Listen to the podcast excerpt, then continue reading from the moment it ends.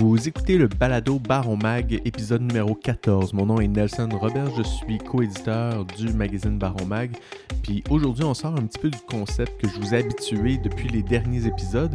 Puis on va pas s'attarder au COVID. Mais on va y revenir dans un prochain épisode. Puis d'ailleurs, si vous êtes un entrepreneur puis vous voulez partager ce que vous avez fait pour vous ajuster dans cette situation de pandémie, euh, écrivez-moi à nelson.baronmag.com. Je veux commencer la série qui était planifiée avant même que l'histoire du virus euh, arrive. Euh, le concept, c'était de recevoir des entrepreneurs, des grands penseurs, des spécialistes pour aborder avec moi les différents aspects de l'entrepreneuriat, du marketing, de la gestion. Dans tout ça dans une vingtaine de minutes. Aujourd'hui, pour commencer le bal, on reçoit un entrepreneur qui nous avait déjà partagé son expérience COVID. C'est Jean-Philippe Sicard de Ton Équipier, qui est une entreprise de services qui aide dans la structure des ventes et dans la commercialisation de produits. Avant, je veux juste faire une petite parenthèse. Euh, je veux juste dire un grand merci à tous ceux euh, qui se sont inscrits à nos deux webinaires dernièrement. L'un était être bien outillé numériquement et l'autre était la base de la stratégie de communication en entreprise. Ces deux webinaires de 30 minutes qui étaient très courts et vos commentaires nous ont vraiment fait plaisir. Puis un, autre grand merci à tous ceux qui ont répondu à l'appel sur les réseaux sociaux pour vous inscrire à notre infolette euh, Baron Mag. Revenons à nos moutons. Alors, on a un invité, il s'appelle Jean-Philippe Sicard, puis il vient nous donner un valeureux conseil qui est celui de comment bien manquer sa mise en marché. Bienvenue dans l'univers de Baron Mag.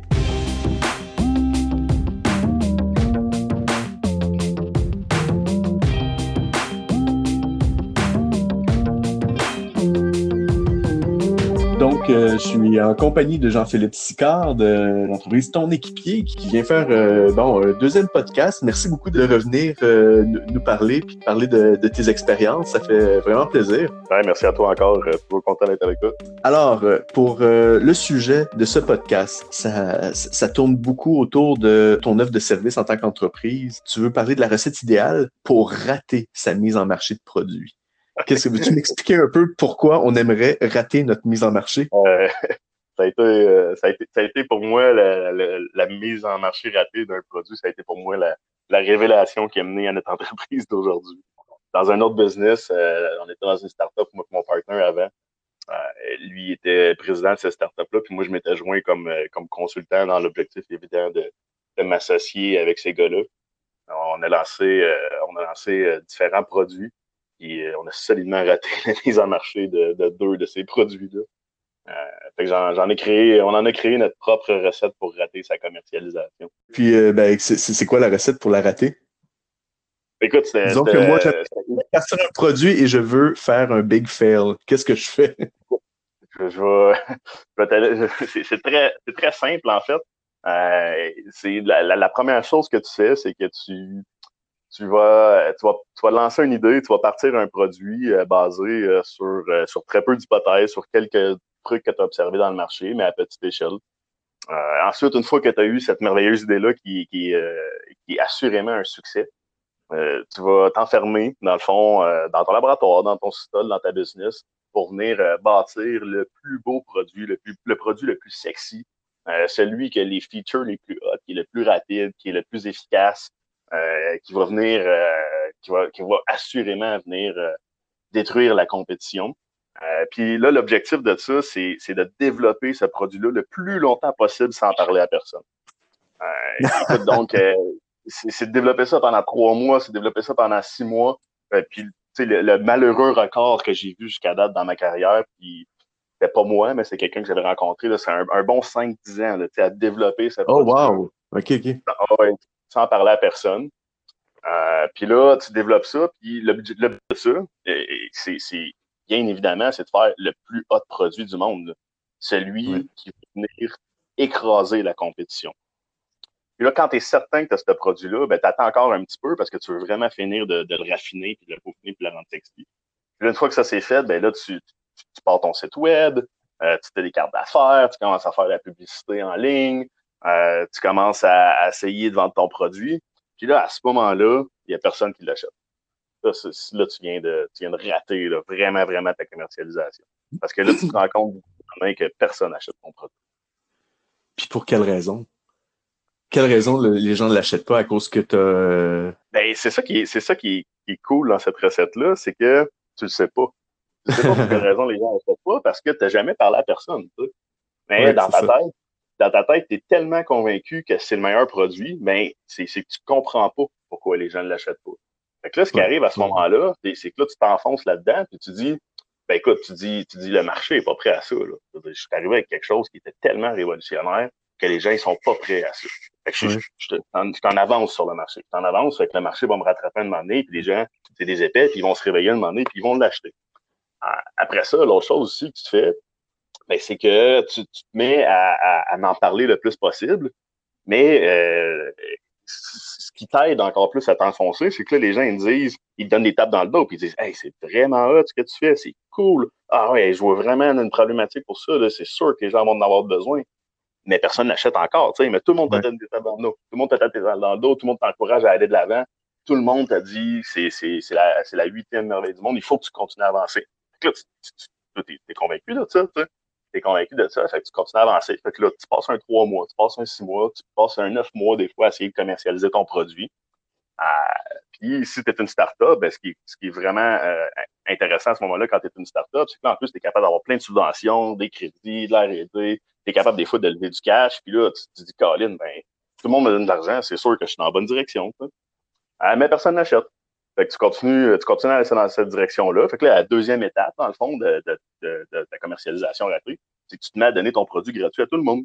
Parce que tu te dis, bon, ben, ces gens-là qui, qui, qui sont trop épais pour comprendre comment mon produit est bon, ben, je vais leur donner. Quand ils vont l'utiliser, ils vont tellement trouver ça hot qu'ils vont rester OK. c'est un peu la technique du pusher. Ouais. Ouais. Tu, te mets à donner des, des, des, petits pushs à tout le monde, puis là, tu te dis, ils vont être OK au bout, puis c'est une drogue, puis ils seront pas capables de s'en passer après ça, c'est la deuxième étape. Donc, tu, tu, donnes ton produit gratuit à tout le monde. Puis là, qu'est-ce que tu espères à ce moment-là? Ben, quand, tu t'es rendu compte que personne ne l'achète, là, tu le donnes. Et puis là. et puis, là, tu, continues, puis là, tu dis, c'est sûr qu'ils vont adorer ça.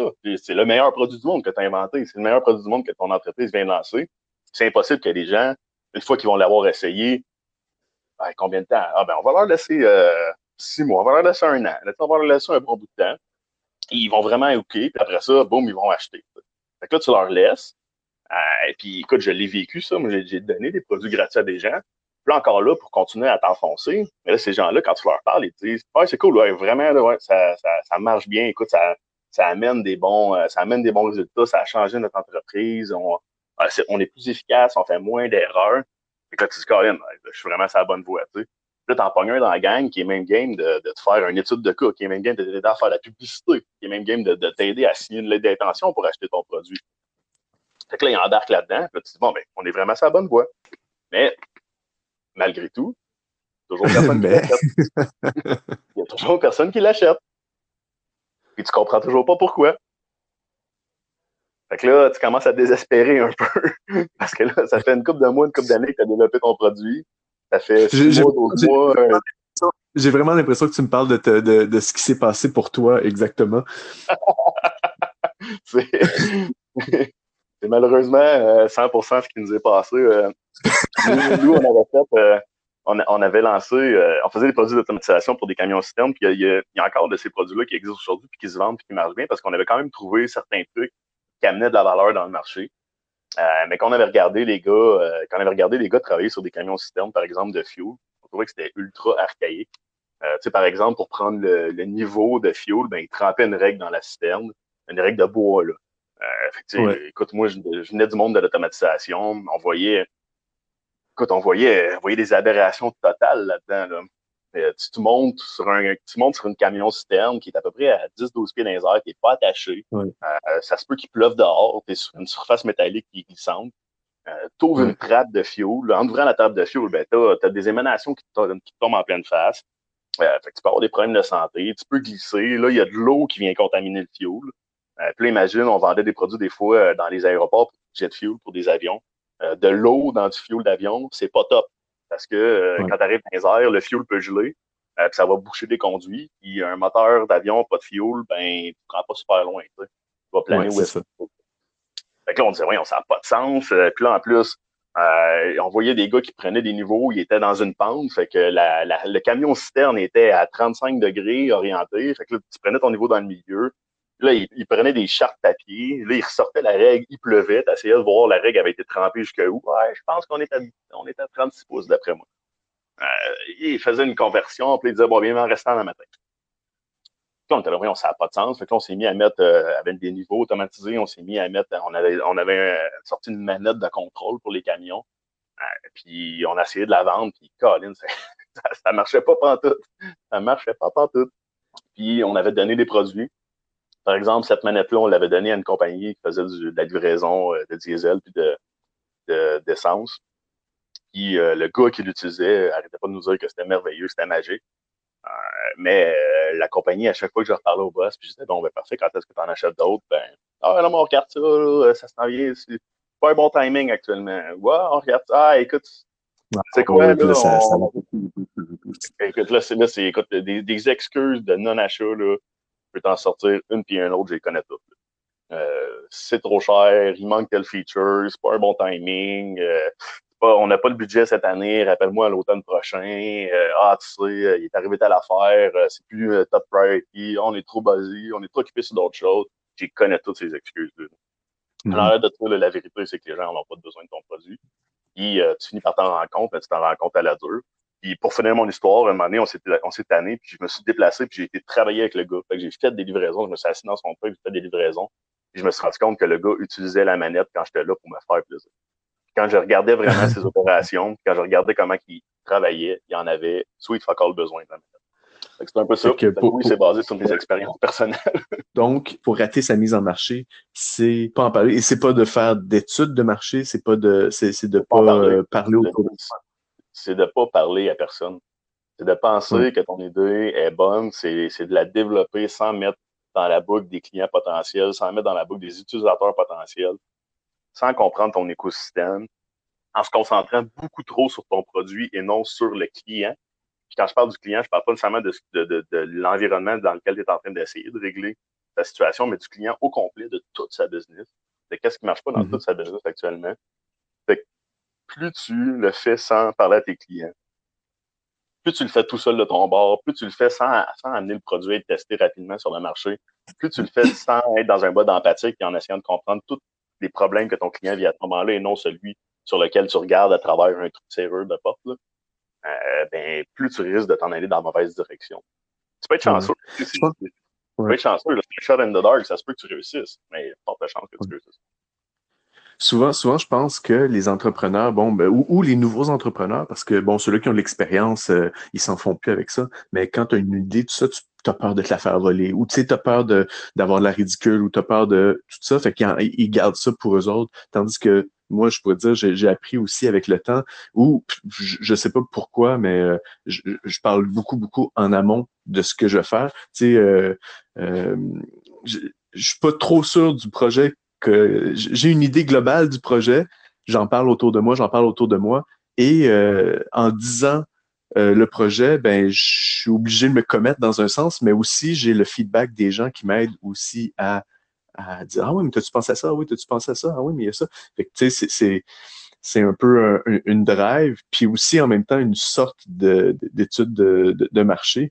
Mais euh, comme tu dis, il faut absolument que quand tu as une idée, tu la partages euh, aux gens, aux gens, en tout cas au, moins aux gens, peut-être pas, peut-être pas à ta famille autour, qui vont sûrement te donner des tapes dans le dos, mais principalement à du monde qui vivent cette histoire-là ou euh, à qui ça pourrait s'adresser, tu sais. Non, 100%. Euh, disons, disons que euh, tu veux, bon, tu as, ton projet, est-ce que tu appelles tes appels directement pour leur parler? Est-ce que c'est des gens. Comment tu abordes ça?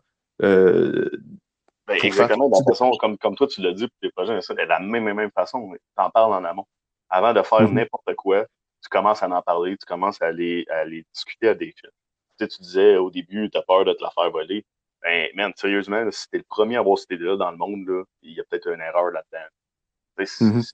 Ça serait surprenant que tu sois le premier à observer une problématique qui va devenir, qui va devenir un succès mondial planétaire.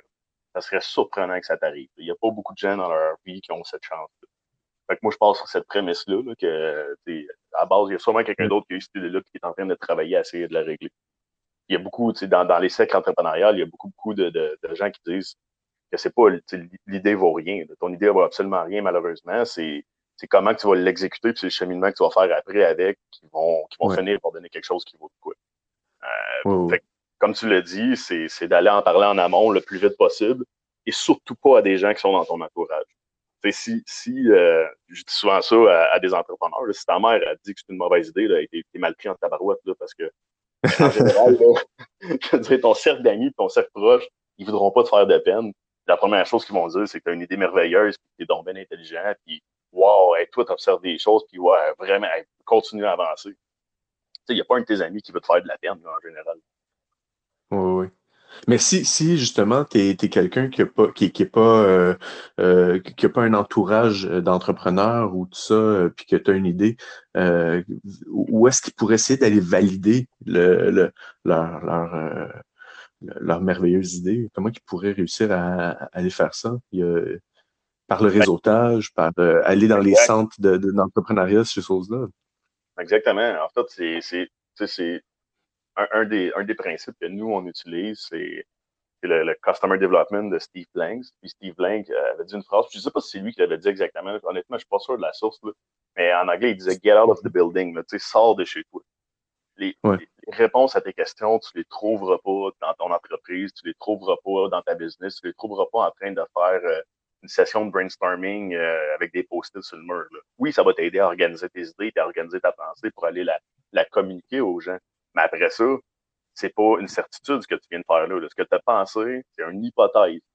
Tu suspectes que quelque chose est en train de se passer. Puis pour aller confirmer ton hypothèse, il faut que tu ailles faire des tests sur le terrain. Il faut que tu ailles parler à des gens. Puis tu n'as pas besoin d'une entreprise comme la mienne au début. Tu as juste besoin de, sortir, d'aller en parler à une couple de personnes, puis de commencer à avoir la réception de ça, mais à des gens qui sont pas dans ton réseau primaire, des gens qui sont pas dans ton, dans ton réseau d'entreprise. Si tu vises des clients mettons que tu vises des clients, là, je sais pas moi, tu vises des clients manufacturiers, ben, va dans un trade show manufacturier, va faire du réseautage, puis parle à ces gens-là, tu fais juste lancer l'idée. Puis tu lances pas l'idée de ton produit, tu, tu regardes la problématique que tu es en train de régler. Fait que si la mm-hmm. problématique, c'est, euh, je sais pas, une problématique X, Y, Z que de production, ben, tu vas parler à des gens, puis tu dis, hey, vivez-vous cette problématique-là? Ça t'arrive-tu, ça? Ça t'arrive-tu souvent? À quel point ça te fait mal? Comment tu essaies de la régler actuellement? Sais, c'est vraiment de, se mettre dans un mode, au début, c'est vraiment de se mettre dans un mode empathique vers ton client, pas en parlant de ton produit et en essayant de le pousser, mais en, essayant de te mettre dans ses culottes pour comprendre qu'est-ce qu'il vit, si sa problématique que toi, tu essaies de régler avec une solution, est-ce qu'elle vit vraiment fort? Est-ce qu'elle fait mal? Oui, c'est en mode, en mode journaliste, là, tu poses des questions, tu veux savoir. Ouais. exactement, c'est une enquête que tu fais, c'est une interview, c'est une discussion ouverte. C'est pas, euh, c'est pas un sondage, c'est pas un script, c'est pas c'est pas une approche directe, c'est une discussion ouverte. Tu es en mode exploration. Puis mm-hmm. c'est pour, pour, pour moi, pour nous, c'est ce qui a été le plus dur à, à, à comprendre, parce qu'on le comprend bien. Quand tu, quand tu lis le principe, tout le monde le comprend bien. Il n'y a personne qui va te dire que ces principes-là, nous, ce qu'on fait, c'est du Lean Startup, du Customer Development. On a d'autres outils qu'on a utilisés au fil du temps. Tout ce qu'ils disent, c'est de faire de l'exploration. Tu comprends sur papier, puis tu te dis, ah oui, ça fait du sens, c'est cool. Mais après ça, quand toi, tu l'exécutes, c'est inconfortable comme situation à exécuter. Parce que tu arrives devant un client et tu es tout nu. Tu es tout nu, tu Là, tu dis un peu comme tu dis, comme tu, me parlais au début dans, avec tu me poses cette question-là, mais tu arrives devant un client puis tu sais pas, tu as une idée globale, mais tu sais pas trop où est-ce que tu t'en vas avec ça. Mm-hmm. Puis tu présentes quelque chose, mais ça a l'air un peu tout croche. Euh, ça a l'air un peu n'importe quoi. Mais ça a surtout l'air n'importe quoi si tu essaies de le pousser puis de vendre un produit puis de verbaliser ton idée parce que ton idée n'existe pas. Ça va avoir l'air moins n'importe quoi si tu fais juste dire Hey, salut, monsieur le client, comment ça se passe chez vous? Qu'est-ce que tu vis? Comment tu le vis? Ah ouais, c'était telle problématique, ok, je comprends, parfait. Puis tu, tu dérapes sur une autre problématique. Puis finalement, euh, OK, puis ce genre de problématique-là, est-ce que tu reviens? Est-ce que vous l'avez bah, honnêtement, pas tant que ça, tu sais. OK, ça, ça, bah, ça arrive une couple de fois par mois. OK, puis tu sais, ça fait perdre beaucoup d'argent, ça perd beaucoup de temps. Comment... Ouais, ouais, ben honnêtement, j'ai bien d'autres chats à fouetter. Là, ah, OK. Ben, tu vois, ça, c'est un indice qu'il ne vit pas de problématique, il vit pas de peine. C'est comme un peine qui est fort, une problématique qui est forte. Si, si à la base, il n'y a pas une problématique forte, il ne cherchera pas une solution. Tant que ça te fait pas mal, tant que tu te brûles pas, tu cherches pas une solution de remplacement dans ta vie. c'était, c'était vraiment très instructif, cette discussion, mon cher Jean-Philippe. Mais on doit mettre fin à, cette, à ce podcast-là. Donc, merci beaucoup. Merci beaucoup d'avoir partagé ton, euh, ton vécu par rapport à, ce sujet-là. Puis, euh, puis on se reparle très vite euh, pour, pour un nouveau podcast. Ça, me fait plaisir, puis continuer à parler aux gens le plus possible. C'est ça la recette pour, pour rater ta commercialisation. merci beaucoup, Jean-Philippe. À bientôt. Merci, Nassim. Bonne journée. Dans le prochain épisode, c'est le retour de Christian Wirth avec qui on parlera de résolution de problèmes. Cet épisode est une production de Baron Mag. Euh, il a été réalisé et monté par moi-même, Nelson Roberge. Vous pouvez retrouver ce balado sur Apple Podcasts, Google Podcasts, Spotify et SoundCloud. La musique thème de l'émission est une création de l'artiste Zona Z. Sur ce, restez chez vous, prenez soin de vous et des autres et on se retrouve au prochain épisode.